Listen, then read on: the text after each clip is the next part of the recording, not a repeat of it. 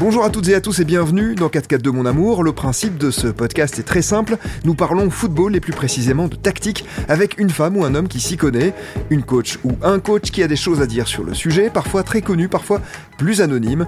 Au fil des numéros, vous ne retrouverez pas seulement des coachs de la région Nouvelle-Aquitaine, mais des techniciennes et des techniciens venus de toute la France. Si vous êtes prêts, on y va.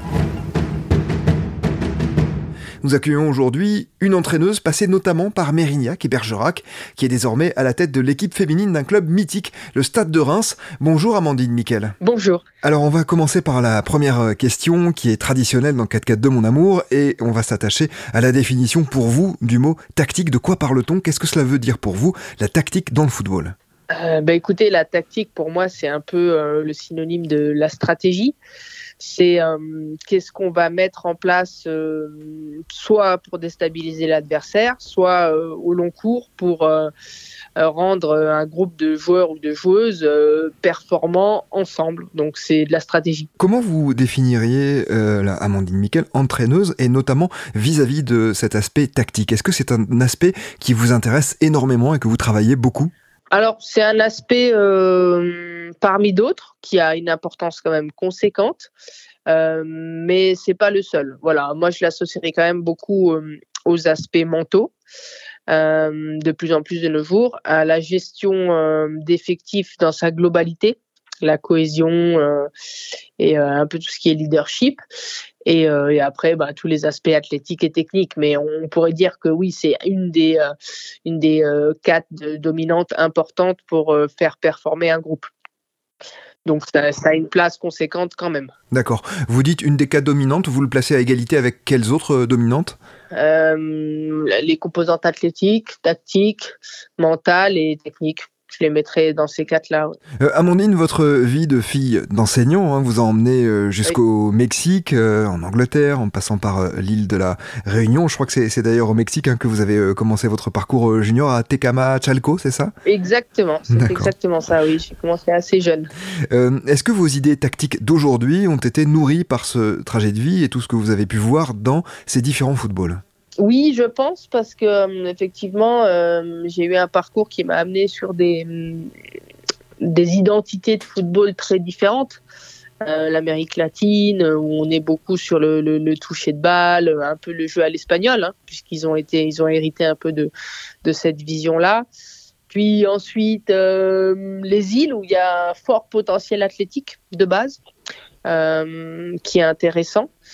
Et, euh, et après l'Angleterre, euh, où il y a euh, une certaine notion tactique qui était déjà très présente et, et, aussi une notion un petit peu, je dirais, de, de popularité de ce sport, de, de le rendre vraiment aux, spectateurs, que ça, ça, a un côté vraiment très spectacle. C'est ça que j'ai retrouvé aussi beaucoup en, en Angleterre, et, quelque chose qui attire vraiment tout le monde. Euh, c'est là où j'ai senti un engouement différent, même si c'est vrai qu'en Amérique latine, en Amérique du Sud, il y a aussi un très fort engouement. Mais donc, c'est des zones du monde où le, football a une importance euh, majeure. Justement, tout, euh, tout ce parcours et puis vos réflexions personnelles vous ont amené aujourd'hui à avoir une vision, évidemment, de la tactique. Comment vous la décririez, cette vision? Quelle est votre approche tactique préférée? Ben, Ce que j'aime bien, c'est... alors, je suis mitigée. je, pense en train d'évoluer aussi. Euh, j'étais beaucoup sur euh, de la transition, beaucoup de jeux offensifs. Euh, pour moi, ça doit rester un jeu, un spectacle. avant tout, et c'est l'essence même du, football et de d'autres disciplines. Sans spectateur, ça a beaucoup moins de, sens. Donc, il faut que ça soit plaisant à regarder. Donc, j'ai une vision assez offensive de voilà de, récupération, de, tout de suite se projeter vers l'avant, un football très euh, très plaisant et où on prend beaucoup de risques. Et c'est vrai que voilà, peut-être qu'avec l'âge et les expériences aussi maintenant, euh, je, tends un peu plus vers la, la, possession, qui est un autre style de jeu aussi, euh, qui peut aussi amener du beau jeu, mais qui nécessite pas les mêmes caractéristiques, pas les mêmes qualités aux différents postes. Donc je prendrais quand même un football très ouvert. Hein. Voilà, je, suis pas du tout dans l'idée de. Pour moi, la définition même du, du, match, c'est enfin, c'est de marquer un but de plus que l'adversaire. Euh, bien évidemment, on n'aime pas prendre de but, mais bon, à la fin, c'est quand même celui qui en a un de plus. Donc voilà, je suis plus pour les 5-4 que les 1-0. Quoi. Voilà un peu ma vision des choses. Vous parliez tout à l'heure d'un jeu de transition avec un modèle plutôt offensif. Donc en général, ça veut dire qu'on on va récupérer haut et puis tout de suite mettre en difficulté une équipe adverse qui est forcément en déséquilibre à cet instant-là du match, hein, par opposition. Voilà, alors ça peut être ça ou ça peut être très bas inversement, être très bas et se laisser beaucoup d'espace euh, pour aller euh, faire des transitions euh, avec, avec des distances conséquentes. Il y, a, deux façons de voir les choses. Après, l'idée, peu importe la zone de récupération, c'est avant tout de se projeter vers l'avant. Mais en fonction des adversaires, ça peut aussi mettre se laisser de la se laisser de la place et les attendre volontairement bas, pas forcément dans une idée d'être en bloc devant son but, mais surtout dans une idée de s'offrir beaucoup de place pour aller euh, les contrer. Hmm. Et, dans le jeu de, possession, eh bien, on va davantage euh, construire, profiter du fait d'avoir le, ballon pour amener peu à peu le déséquilibre hein, chez, l'adversaire. Voilà, c'est pas la même chose, mais euh, on, est en train de peut-être se réorienter un peu là-dessus, aussi avec, avec l'équipe que j'ai actuellement, parce que c'est vrai que c'est différent, mais quand on y arrive, ça peut être aussi très, très joli. Mmh. Qu'est-ce qui vous a fait évoluer? Parce que vous disiez l'âge, alors vous avez la particularité d'avoir entraîné très jeune, hein, je crois, dès l'âge de 18 ans, vous étiez euh, euh, déjà euh, les mains dans la tactique, dans la technique en tout cas, dans le cambouis de, de l'entraîneuse. donc il y a forcément évidemment cette part d'expérience. mais mais qu'est-ce qui vous a conduit exactement finalement à, à non pas virer du tout au tout, hein, vous l'avez expliqué, mais à cheminer vers un peu plus de possession dans votre tactique préférée? Je pense que c'est le regard des gens, euh, les échanges avec différents entraîneurs, euh, s'inspirer aussi de d'autres équipes et puis peut-être aussi euh, l'évolution de mes propres joueuses qui, avec aussi les années, ont envie ou ont l'impression en tout cas de de plus pouvoir maîtriser les choses quand on a le ballon. Alors c'est c'est un débat à avoir. Moi moi je pense qu'on peut maîtriser un match sans avoir le ballon aussi, euh, mais euh, mais c'est quelque chose qu'on faisait peu, que je faisais peu et que euh, je, voilà, je, je, me dis pourquoi pas euh, essayer de, de, Alors, on est peut-être en pleine transition là, sur une année de transition, euh, essayer d'avoir un peu plus le ballon et ça m'amène aussi d'autres réflexions que, que j'avais moi, peut-être aussi l'envie de changer. Euh, voilà, je suis quelqu'un qui a beaucoup changé de pays, qui a changé de métier aussi pas mal de fois. Donc, euh, peut-être que j'ai fait le tour de la transition et que maintenant j'ai envie de voir si je suis capable de mener un groupe en possession aussi. Donc, euh, voilà, euh, ces, tous ces éléments m'amènent à, réfléchir euh, sur ces, différents aspects. Mmh. Oui, parce que euh, vous êtes passé par des clubs, et notamment des clubs de la région, hein, je le disais en introduction, Mérignac ou, ou, Bergerac par exemple, mais depuis 2017, vous êtes l'entraîneuse d'un club mythique, mythique non seulement pour son passé masculin, mais aussi pour son passé de pionnier hein, en matière de football féminin, le stade de Reims. Vous l'êtes donc entraîneuse depuis 2017, ça montre une régularité qui est de plus en plus rare au plus haut niveau. Comment euh, se renouvelle-t-on tactiquement au bout de 5 ans? Est-ce que c'est précisément ce que vous êtes en train de nous expliquer euh, à, l'instant? Ben, certainement, finalement. Alors, il y a deux solutions. Soit c'est l'effectif qui se renouvelle tous les 2-3 ans et on reste sur, son, sur ses idées de jeu, sur ses principes euh, fondamentaux. Ou soit, comme ça peut être le cas là, moi, au bout de 5 saisons, on se dit, allez, on, on va se mettre en danger et sortir d'un schéma qui certes marche, hein, puisque comme vous le dites, euh, euh, l'équipe euh, voilà que, j'ai la chance de mener avec un staff très compétent aussi depuis plusieurs saisons va bien, voilà et au plus haut niveau se maintient et voilà, peut-être que maintenant on a envie de, de plus et qu'on se dit peut-être que pour aller plus haut, si on s'inspire, en tout cas dans le foot féminin, les équipes le plus haut, ben, Paris et Lyon ont la possession. Euh, voilà, donc est-ce qu'il ne faut pas un peu plus de possession pour euh, être mieux euh, classé? Ça, c'est un, un, débat à avoir. En tout cas, des équipes de, transition dans le top 3, il n'y en a pas forcément. Donc, c'est peut-être la réflexion aussi qui, qui m'a amené à, à envisager cette transition.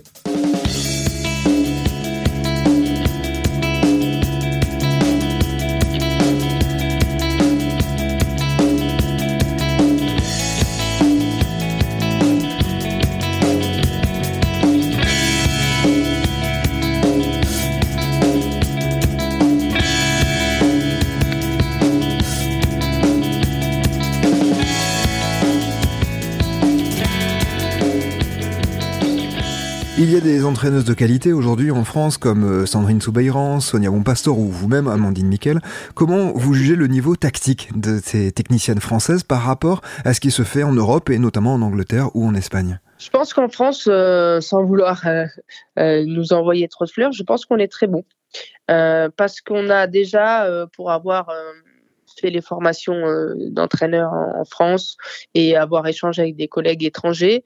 Euh, nos, formations sont longues, sont très fournies, euh, sont très conséquentes sur les, tous les différents aspects que je vous ai cités au, début de, cet enregistrement. Donc, il y a vraiment je trouve une vraie formation à la française qui se dégage et, et, les, les, entraîneurs français sont globalement dans le monde assez bien vus. Et euh, je pense qu'on a, voilà, on a, on rien à envier aux, autres pays. On a un championnat qui est euh, très bon, euh, mal médiatisé, mal, mal vendu. Le, marketing, tout, l'aspect commercial autour est, est pas au point par rapport à la qualité réelle du jeu et des rencontres qui sont proposées euh, tous les week-ends. On est sur des euh, saisons de plus en plus serrées. on n'a plus ces scores fleuves qu'on avait auparavant. on voit qu'on peut aller embêter des équipes du top 3 sur des matchs nuls, sur des scores très serrés. Donc tactiquement, physiquement, euh, voilà, les joueuses ont évolué aussi par le développement de la pratique qui a permis de professionnaliser ces jeunes filles. Et donc, forcément, quand dans la semaine on s'entraîne plus, on a euh, moins de, choses à penser euh, que uniquement la tactique et réussir son match, bah, ça rend les équipes plus performantes. Donc, je pense qu'on est sur la bonne voie. Est-ce que vous avez le sentiment qu'il y a une identité commune aux entraîneuses françaises, notamment celles que l'on a évoquées Alors, pas forcément parce qu'on a, on vient quand même euh, d'environnements très différents. Euh, alors peut-être que Sandrine et Sonia, elles, un peu moins parce qu'elles ont eu un parcours de joueuses euh, à tout tracé dans les voilà au plus haut niveau français, dans les équipes, dans l'équipe de France. Les deux ont fait de longues carrières de joueuses de très haut niveau. moi non, les deux ont vécu quasiment toute leur vie en France, moi non. Donc on a quand même, euh, je pense qu'on de, ce fait, on n'a pas la même approche, on n'a surtout pas eu la même facilité à accéder à nos postes. Euh, et forcément, on n'a pas les mêmes équipes. Quand on commence son premier poste d'entraîneur euh, avec euh, le Paris FC ou, une équipe de France jeune ou l'Olympique lyonnais, euh, c'est pas la même chose que quand on doit commencer avec les, moins de 8 ans du, quartier d'à côté. Donc je pense que de ce fait, on n'a forcément pas les mêmes... la même philosophie, les mêmes fondamentaux. Voilà, on a une autre, on a des visions différentes. Après, sur la tactique, il y a quand même des incontournables qui reviennent euh, les systèmes de jeu, possession, pas de possession, sur lesquels on peut avoir euh, des idées similaires, mais n'ayant quand même pas le même effectif et pas les mêmes ambitions, pas le même budget, je pense qu'on se rejoindrait pas sur tous les, les points. D'accord. Est-ce que vous avez des entraîneuses ou des entraîneurs d'ailleurs qui vous inspirent, et notamment tactiquement? Oui, alors après, bon, ça va être un peu, un peu bateau, mais bah, forcément tous les tous les, les grands entraîneurs qui ont euh, publié des livres ou sur lesquels on peut avoir des contenus vidéo de séances ou ou euh, ou d'inside hein, parce que ce qui nous ce qu'on aime bien nous les entraîneurs au-delà des des séances, c'est aussi les, avoir les causeries euh, dans les vestiaires, avant, à mi-temps, c'est toutes ces petites choses-là qui sont intéressantes. Donc moi déjà, j'ai beaucoup été marqué sur mon passage en Angleterre par Arsène Wenger. Par un peu par un peu, je m'y retrouve un peu, même si je suis très loin d'Arsène Wenger, mais euh, la façon un peu dont il est arrivé euh, au niveau, euh, voilà, en passant par différents endroits plus ou moins connus, puis puis puis Arsenal, puis cette longévité aussi au poste dans un club comme ça, je trouve ça remarquable. C'est quelque chose qu'aujourd'hui est quasiment inexistant. on ne trouverait plus ça, comme les Ferguson de l'époque. Donc j'ai vraiment été marqué par cette époque anglaise où j'ai vécu donc de, de 96 à 2001. On avait on avait Ferguson, on avait Wenger, on avait, euh, on avait les Français qui jouaient, on avait euh, le Buff, de Sailly, euh, j'avais Didier Deschamps qui jouait à Chelsea à ce moment-là. Donc c'est vraiment une période ouais, où j'ai beaucoup été marqué par, par ces personnages-là qui sont, au-delà d'être des entraîneurs, sont des, des bâtisseurs. Je trouve qu'ils ont vraiment que ce soit Manchester United ou Arsenal, euh, ils ont fait bien plus que qu'être entraîneur d'une équipe. Ils ont vraiment euh, décliné toute, une philosophie pour un club entier.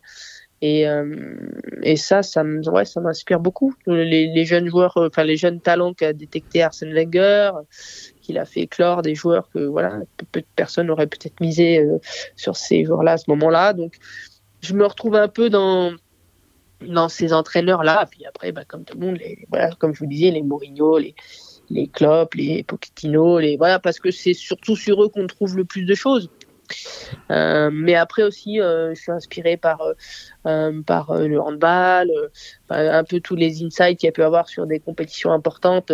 voilà, les entraîneurs français qui ont emmené nos, équipes sur des titres, c'est toujours très intéressant. Et vous-même, lorsque vous étiez en Angleterre, à Londres, hein, vous, aviez, vous avez joué pour Chelsea à cette époque-là, qui vous avait repéré à l'époque où certains Français que vous avez évoqués comme Didier Deschamps, mais aussi Marcel de Sailly, Franck Leboeuf ou Manu Petit hein, étaient une petite question sur la transmission aussi euh, de la tactique avant d'en venir au, niveau tactique des joueuses actuelles. Euh, en 2014, vous avez pris en main l'équipe féminine de Bergerac. Vous aviez alors 30 ans, ce qui est très jeune hein, pour une coach. Est-ce que c'est plus simple de faire passer ces demandes à l'âge de 38 ans, donc l'âge que vous avez aujourd'hui, plutôt qu'à 30 ans? 30 ans, c'est un âge où vous avez des joueuses plus vieilles que vous dans le vestiaire, mais c'est aussi, on peut dire, un âge où justement vous êtes plus proche d'une génération plus jeune. Qu'est-ce qui vous paraît plus simple dans la transmission tactique? Alors, effectivement, quand on n'a que 30 ans et qu'on a des joueuses de 30 ou 32 ans, euh, il y a une difficulté de management euh, de par le, doute. Les, femmes sont très dures entre elles. On ne le sait peut-être pas, mais sont très sévères entre elles. Et c'est vrai que quand on est jeune à, ce genre de poste où on doit diriger un groupe de personnes, euh, et eh ben il faut il faut pas se rater parce que parce que les, joueuses, l'entourage est, vraiment sans pitié. C'est ce que j'ai découvert à, mes débuts. Hein, à Bergerac, c'était pas facile. Et puis, ben, comme vous le dites, euh, il y a un avantage aussi parce qu'on se sent plus proche de sa génération. Quand on est jeune, on comprend mieux. Euh, et maintenant, je suis pas vieille, mais je suis un peu plus âgée. Euh, c'est vrai qu'inversement, je, gère mieux, ou en tout cas, je sens plus de respect déjà de, de par l'écart. J'ai des joueuses qui ont 18-20 ans, forcément, il y a un peu plus de distance. Mais ben, l'inconvénient aussi, c'est qu'on est peut-être un peu plus loin aussi sur la génération et qu'on a du mal à comprendre des choses évidentes pour elles. Voilà, ces nouvelles générations qui sont vraiment dans le dans tous les sports, même dans, l'éducation, on en parle, qui switch très vite, qui passe de euh, d'une victoire à une défaite comme si de rien. Voilà, c'est aussi difficile. Euh, en étant plus âgé, de, cerner ces, nouvelles façons d'être. Donc il y a des avantages et des inconvénients à être euh, soit du même âge, soit plus âgé que son groupe. Mais en tout cas, ce qui est intéressant par contre, c'est l'évolution euh, de sa façon de manager au fur et à mesure. C'est comme tout, c'est comme quand on joue, on fait des erreurs et on apprend de ses erreurs. Et je pense que plus on, on grandit à ce poste de management, euh, meilleur on devient, puisqu'on on sait euh, ne pas répéter les erreurs et on sait ce qu'il faut faire pour, voilà, pour s'améliorer d'une expérience à une autre.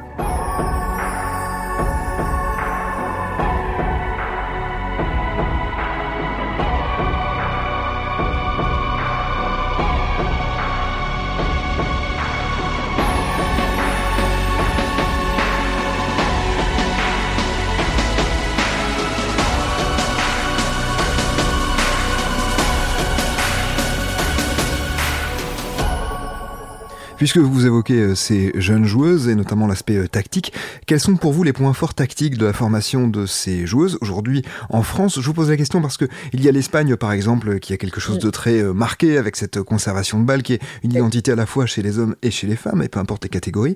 Quelles sont en France les caractéristiques tactiques de ces joueuses? Je pense qu'en France on est on est assez bon offensivement je, dirais dans les dans les couloirs offensivement, on a on a vraiment des profils intéressants. On a un vrai jeu euh, un vrai jeu de couloir avec les, les latérales, les excentrés, une bonne base sur les les devs centrales aussi. Et euh, voilà, ce qui pourrait peut-être nous, nous manquer un peu, c'est ce jeu un peu, comme vous dites, un peu de possession à l'espagnol, avoir ces, jeux, ces joueurs de milieu de terrain qui sont capables de, de bien sentir le jeu, de savoir quand il faut aller de l'avant, quand il faut garder. Euh, voilà, on, a On a quand même une belle palette tactique en France. On a des centres de formation via les pôles espoirs féminins qui, nous fournissent quand même des choses assez complètes. Maintenant, le, le, dernier point vraiment sur lequel je pense qu'on a du retard, c'est sur les aspects mentaux pour être allé aux États-Unis euh, en immersion dans, dans, des universités ou des choses comme ça sur l'aspect sportif. Euh, euh, je pense que sur, sur ce, sur quoi on a du retard en France, et c'est peut-être pour ça qu'on n'a pas gagné de titre encore dans le foot féminin, c'est sur l'état d'esprit la cohésion, la hargne, le, ce, côté vraiment tout est possible à l'américaine, quoi, ou même comme les Anglaises ont réussi à faire cet été à l'Euro. il nous manque encore un petit quelque chose de ce côté-là. Vous pensez que cet état d'esprit, c'est ce qui a manqué à la génération de la Coupe du Monde 2011 Je sais pas. J'imagine. C'est toujours difficile. Hein. Euh, quand on voit un groupe de l'extérieur, on peut trouver plein de solutions, mais une fois à l'intérieur, on se rend compte qu'elles ont peut-être déjà été essayées. C'est très différent et pour moi-même voir les, des fois les, les commentaires ou les retours sur ma propre équipe, euh, je me dis oui, les, gens qui sont pas en interne euh, proposent des solutions, des choses qui ont bien évidemment déjà été tentées. Donc c'est très difficile de d'essayer de cerner les, les, manques ou les besoins d'un groupe quand on n'est pas au sein même de ce groupe pour sentir les, les, ambiances, les, voilà, pour avoir les ressentis, c'est très difficile. Ça m'intéresse beaucoup ce que vous dites là, euh, justement sur les jugements extérieurs euh, des groupes de footballeuses ou d'ailleurs évidemment de, footballeurs. Euh, au stade de Reims, pour la section féminine en particulier, vous n'êtes pas soumise à une médiatisation à outrance, certes, mais il y a quand même des regards journalistiques qui sont portés sur vous, il y a des regards de, supporters, etc. Et, et, plus on va vers des équipes médiatisées, féminines et encore plus masculine, plus justement il y a un regard euh, euh, très fréquent, permanent de certains journalistes, de certaines personnes très extérieures euh, mm. au groupe sur ce qu'il s'y passe. Et ça, vous, vous avez du, mal à le comprendre, c'est quelque chose qui vous, qui vous agace parce que il faut être au cœur du groupe pour en saisir les, palpitations finalement, c'est ça? Bah, après, c'est naturel. Je veux dire, plus l'équipe est importante, plus il y a de foisonnement autour, euh, de monde qui donne son avis et tout le monde devient entraîneur. Ça, il n'y a, pas de problème. Mais c'est vrai que hum, pour avoir souvent été euh, questionné au sujet de euh, l'équipe de France féminine de Corinne Diacre, qui, Dieu sait que la pauvre a subi je ne sais combien de polémiques. est-ce qu'elle devrait faire ci Est-ce qu'elle devrait prendre un tel, pas un tel? Je pense que c'est hum, on peut avoir un avis. Euh, bien évidemment, il faut avoir tout le temps un avis, hein, tout le monde a le droit, mais je pense que c'est difficile euh, de pouvoir euh, avoir les, les, solutions sans être au, au sein euh, de, de, de ce, ce, groupe ou sans être en observation ou un temps avec ce, ce, un groupe. Euh, bien évidemment, euh, voilà, on peut, on peut toujours euh, euh, s'imaginer plein de choses, penser plein de choses, mais je pense que seules les, les personnes vraiment dans le dans la sphère, voilà, quand il y a une compétition, voilà, dans le dans la sphère proche ou en contact ou en lien avec ce groupe qui peuvent euh, amener euh, des vraies solutions. Tout le reste, ce n'est que d'imaginaire, euh, d'imagination de ce qu'on pourrait faire ou pas faire. Après, moi, ça, voilà, ça, ça m'embête pas. C'est le jeu, ça fait partie du jeu quand, on, voilà, quand on fait un, sport collectif ou même un sport, d'être jugé, d'être critiqué, d'être félicité, d'être, voilà. Et comme vous le dites, je suis encore très loin d'être sur une équipe euh, fort médiatisée, donc euh, mais, j'imagine que ça doit pas être euh, facile, ça doit être frustrant parce qu'on doit avoir envie de, répondre à tout le monde et de donner des, des explications et on peut pas parce que sinon on s'en sort pas. Vous disiez tout à l'heure, euh, ben c'est pas si facile euh, d'entraîner euh, des filles. En tout cas, elles sont pas toujours euh, très faciles entre elles. Est-ce que vous avez l'impression ouais. que tactiquement il y a une différence entre le football féminin et le football masculin? Je trouve qu'il y a une différence d'écoute et d'application. Mais ça, ça, ça va au-delà du football entre l'homme et la femme. Vous avez l'impression que les femmes sont plus appliquées et, oui. et plus, plus à l'écoute. Hein? Plus attentives. Elles aiment bien comprendre. Elles, elles font pas des choses si elles ne comprennent pas pourquoi elles doivent les faire. Et ça, a un côté assez intéressant puisque du coup, euh, elles s'intéressent euh, aux choses, aux projets, elles s'intéressent à la tactique. Et hum, ça, c'est très plaisant euh, pour, pour, les, pour les staffs, pour les entraîneurs, puisque ça donne du sens au travail et ça donne du sens à ce qu'elles font. Et du coup, ça donne encore plus de sens quand collectivement on arrive à faire quelque chose qu'on a décidé, qu'on s'est expliqué les unes les autres, qu'on arrive à mettre en place. Euh, les garçons sont plus dans la réalisation. Voilà, on m'a dit dédoubler, on dit prendre le couloir. Ils n'ont pas besoin forcément de savoir quelle est la finalité au bout de 3-4 entraînements, pourquoi j'ai dû faire ça. Ils vont faire ce qu'on et très bien d'ailleurs, ce qu'on ce qu'on leur a demandé de faire, mais sans. Alors après, je généralise, hein, il y a forcément euh, euh, des femmes qui s'intéressent pas et des hommes qui s'intéressent Hein. Euh, voilà, c'est dans la majorité des cas. Bien évidemment, il y a des exceptions, mais euh, voilà, elles, sont très euh, et je les trouve de plus en plus intéressées. Vraiment, peut-être qu'elles suivent plus aussi, elles regardent plus de matchs. voilà, les nouvelles générations ont une vraie, un vrai intérêt tactique une culture tactique qui commence à, naître et c'est intéressant. Et c'est ce que j'allais vous demander, oui. Vous voyez une grosse différence entre les filles d'aujourd'hui et celles de, par exemple, de Bergerac en, en, 2014. Et comment vous l'expliquez cette différence? Bah Parce que nos moyens se sont développés. Euh, là où il y a euh, 10 ans, on n'avait pas, euh, euh, on filmait pas nos matchs, on n'avait pas d'analyste vidéo, euh, on n'avait pas les GPS. Donc en fait, toutes ces petites choses amènent des données euh, qui intéressent les joueuses. Moi, j'ai des joueuses qui, qui épluchent, des joueuses très scientifiques, j'ai beaucoup de joueuses qui font des études, qui adorent ça, qui épluchent leurs données après un match, combien d'accélérations on fait. Ça les intéresse. Sur quelle partie du terrain elles ont perdu le plus de ballons? Elles sont vraiment demandeuses de, de data. Hein. C'est devenu un peu à la mode, le data. Euh, c'est quelque chose qu'elles euh, qu'elles épluchent euh, comme un roman. voilà, c'est vraiment quelque chose qui voilà qui est un attrait particulier et elles aiment bien avoir tous ces retours là, ces infos.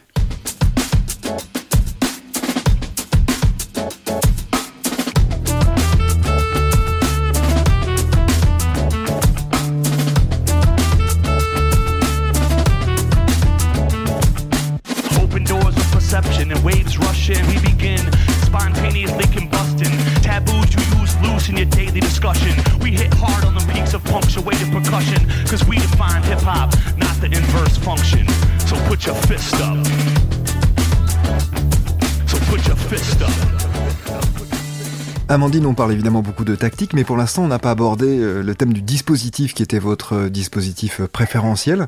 quel est-il justement? Bah, Le 4-3-3. Hein. Le 4-3-3 parce qu'il donne un, bon équilibre à la récupération offensive avec trois joueuses devant, qui permettent d'occuper et les ailes et l'axe. Et dessous, un 4-3-3, euh, voilà, ce serait plutôt un, 4 euh, avec deux 10 et, une seule 6, hein, un 3 avec vraiment la, pointe basse, qui permet d'avoir un soutien sous l'attaquante euh, assez conséquent, qui fait qu'on attaque quasiment à 5 avec les deux 10 et les trois offensives. voilà, ça donne une force de frappe à la récupération, qui permet d'occuper tous les espaces et euh, qui me paraît assez intéressante. Mmh. D'accord. Est-ce que, euh, justement, vous le disiez, hein, vous avez évolué euh, tactiquement. Euh, est-ce qu'aujourd'hui, le fait de jouer à Reims, qui a été ben, réputé dans le passé pour son football champagne, hein, il y avait cette notion que vous évoquiez d'ailleurs au début, lorsque le club était au fait de sa gloire, hein, à la fin des années 50, il y avait cette notion de donner du plaisir, de vraiment procurer un spectacle. Et puis, je le disais, c'est aussi à cette période-là qu'est née la première équipe féminine de, de, Reims. Est-ce que, finalement, il y a un héritage tactique dans le club dans lequel vous êtes aujourd'hui, club mythique s'il en est je ne sais pas, peut-être que si ça aurait été un autre entraîneur, non. Euh, mais c'est vrai que moi, euh, ce qui m'a tout de suite séduite, c'est euh, cette histoire. forcément, bon, déjà la, chance de pouvoir entraîner à haut niveau, puisque au moment où on m'a proposé le poste, elles étaient en deuxième division. mais l'idée de renouer avec ce passé glorieux au plus haut niveau féminin était et je l'ai vraiment vu comme voilà comme un signe, comme une, opportunité de d'essayer de retrouver cette gloire d'antan. Après, tactiquement, euh, voilà, forcément, euh, en regardant, en lisant les articles sur cette équipe de l'époque qui était, voilà, qui marquait des buts, qui était la meilleure, qui était forcément, on a envie de on a envie d'aller de l'avant et, et de, de, revenir là-dessus sur un football très très plaisant, euh, très offensif. Euh, voilà, le nerf de la guerre aujourd'hui pour nous, c'est qu'on n'est pas on ne génère pas assez d'argent pour faire en sorte que notre discipline tourne toute seule. Donc il faut, euh, pour l'instant on est encore hélas dépendant de, la pratique masculine pour euh, financer euh, une grosse partie de notre budget, donc il faut qu'on il faut qu'on rende cette pratique-là attractive. Il, faut que les gens viennent, il faut qu'on arrive à faire ça dans des stades plus sympas, qu'on voilà. Et je pense que ça passera par la qualité du jeu qui est produit et le spectacle qui voilà qui doit attirer les gens et effectivement, euh, le football masculin, le football féminin n'est pas au même niveau athlétique, mais techniquement et tactiquement, euh, on a on a plus grand chose à leur envier et c'est un, football très plaisant à regarder aussi. Maintenant, il faut juste qu'on arrive à attirer les derniers réfractaires. Mais, euh, mais les autres pays ont réussi à le faire puisque les stades sont pleins en Espagne et en Angleterre, au Mexique et aux États-Unis. Donc pourquoi pas nous? Voilà. Très bien. Et ce passé glorieux hein, que vous évoquiez, euh, au-delà de l'équipe féminine pionnière dont on a déjà parlé, c'est euh, évidemment le stade de Reims, deux fois finaliste de la Coupe des Champions à l'époque, qui formait l'ossature aussi de la, la euh, France demi-finaliste hein, de la Coupe du Monde 58, avec notamment pour le stade de Reims, Piantoni, Copa, Vincent, Fontaine bien sûr, sans oublier évidemment l'architecte de ses succès, l'entraîneur Albert Batteux, qui était à la fois l'entraîneur de Reims et le sélectionneur de l'équipe de France, qui a été évidemment pour beaucoup dans cette équipe euh, flamboyante. Des noms, euh, des noms restés euh, mythiques malgré le temps hein, qui passe évidemment. C'est ça. Amandine, quel est le, le coup tactique dont vous êtes le plus fier au cours de votre carrière? Bah, je vais rester sur ceux qui, qui nous qui m'ont marqué un peu le, la saison dernière. alors il y en a deux, les pauvres, c'est deux fois contre Bordeaux. c'est un, un 4-4 qui était mal embarqué, hein, puisqu'on perdait, on perdait 3-0, je crois. voilà, et on, on, est remonté à, à 4-4. Donc, euh, ce coup-là, euh, c'est très plaisant. C'est le premier match de, la saison. Bordeaux avait des grosses ambitions de, Champions League, euh, puis, puis venait chez nous. pensant nous voilà nous, écraser et on voilà on revient on revient mentalement dans le match en prenant ce, jeu de transition voilà qui, nous a réussi puis puis pareil on a eu un deuxième euh, coup comme ça tactique euh, face à Bordeaux sur un 5-2, on perdait un 0 et voilà, on a remporté 5-2 euh, en s'adaptant, en contrant leur, leur 3-5-2. Voilà, on s'était vraiment mis en 4-1-4-1 pour venir, pour venir les, les contrer, les surprendre différemment. Et c'est vrai que c'est deux, deux souvenirs assez plaisants. Concernant les coups tactiques, je vous ai demandé quel a été le plus réussi pour vous. Et à l'inverse, est-ce qu'il y en a un que vous regrettez vraiment, qui a été le plus manqué pour vous? Peut-être, ça oui, je reviendrai à, Bergerac, où j'avais euh, l'équipe de, DH, donc de R1 à l'époque féminine, et c'était sur un match de Coupe de France, on avait décidé de, mettre en place, pour le coup, un, 3-5-2 euh, mais un vrai 3-5-2 vraiment on était resté à 3 derrière tout le long et, j'avais dit aux joueuses vous inquiétez pas à la mi-temps on, gagnera 3-0 et euh, effectivement, à la mi-temps, on menait 3-0 et voilà, et mon adjoint me dit euh, bon, je pense qu'il faudrait qu'on voilà arrête de serrer haut et qu'on garde ce score et qu'on change de système, qu'on repasse à 5 derrière tranquillement. Et moi, je lui ai dit non, non, on continue, on va en marquer d'autres. Et on a perdu 4-3. Donc euh, voilà, une leçon. C'est que des fois, il faut aussi savoir s'arrêter et garder un score. C'est vrai que j'ai, je me définirais comme quelqu'un de très kamikaze, mais euh, oui, je suis, j'ai vraiment une vision très très offensive et je suis rarement rassasié. Des fois, heureusement, j'ai un staff qui me résonne et qui me dit non là non euh, la gardienne sur le corner euh, peut-être pas me réfrène sur des pulsions que j'ai de temps en temps. Donc heureusement j'ai un équilibre. Maintenant c'est vrai que à mes débuts j'avais pas forcément trop de staff trop de statistiques et tout. Maintenant ils savent me dire non non là c'est pas une bonne idée. Voilà. Quelle joueuse de l'équipe de France actuelle ferait de bonnes entraîneuses selon vous Ou feront de bonnes entraîneuses? Bah, Franchement, je pense Wendy Renard. Je pense que ça ferait. Je pense pas qu'elle ira dans cette branche-là. Mais euh, je pense que ça ferait euh, voilà, de son, calme, euh, son palmarès. C'est voilà, une notion tactique. Défenseur central, c'est un poste où on voit le jeu. Donc c'est c'est quelque chose qui pourrait lui convenir. Je pourrais même en, citer une autre, puisque je sais que c'est peut-être dans un coin de sa tête, alors elle joue plus, mais elle a eu une longue carrière. longue carrière, c'était euh, Sarah Boadi. Mhm. qui euh, envisagerait aussi ce, style de reconversion. C'est vrai que les, joueuses ayant le, jeu face à elles sont souvent les mieux placées pour, voilà, pour corriger, pour voir, pour, pour anticiper. Donc, oui, ces deux choses-là, je pense qu'elles pourraient euh, faire de bons entraîneurs. Hmm. Très bien, une toute dernière question, Amandine, pour clore cet entretien. Est-ce que vous pourriez donner un conseil à une jeune entraîneuse qui souhaite se lancer dans l'aventure du coaching et en particulier, si possible, dans le coaching professionnel? Qu'est-ce que vous lui conseilleriez? Je lui conseillerais de ne pas abandonner aux premières euh, difficultés. Parce que euh, oui, ça va être long et difficile. Euh, parce que c'est encore quelque chose de très masculin le poste d'entraîneur, même dans les équipes féminines. On voit très très peu de femmes qui entraînent.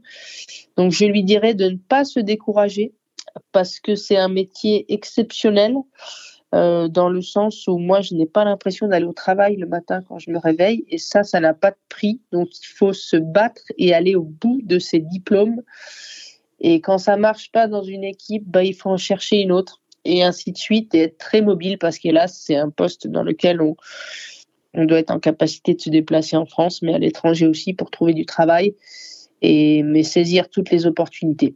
Voilà, ne pas hésiter, euh, peu importe la division, l'essentiel c'est d'entraîner, d'entraîner et de faire ses preuves euh, jusqu'à que des clubs plus intéressants euh, vous appellent. Merci beaucoup Amandine Miquel d'avoir été notre invitée. De rien. C'est la fin de cette édition de 4 4 de mon amour, un podcast signé Podcasting, réalisation Olivier Duval, production Jérémy Berrier, programmation musicale Gabriel Taïeb. Merci d'avoir écouté et à très bientôt sur Podcasting bien sûr.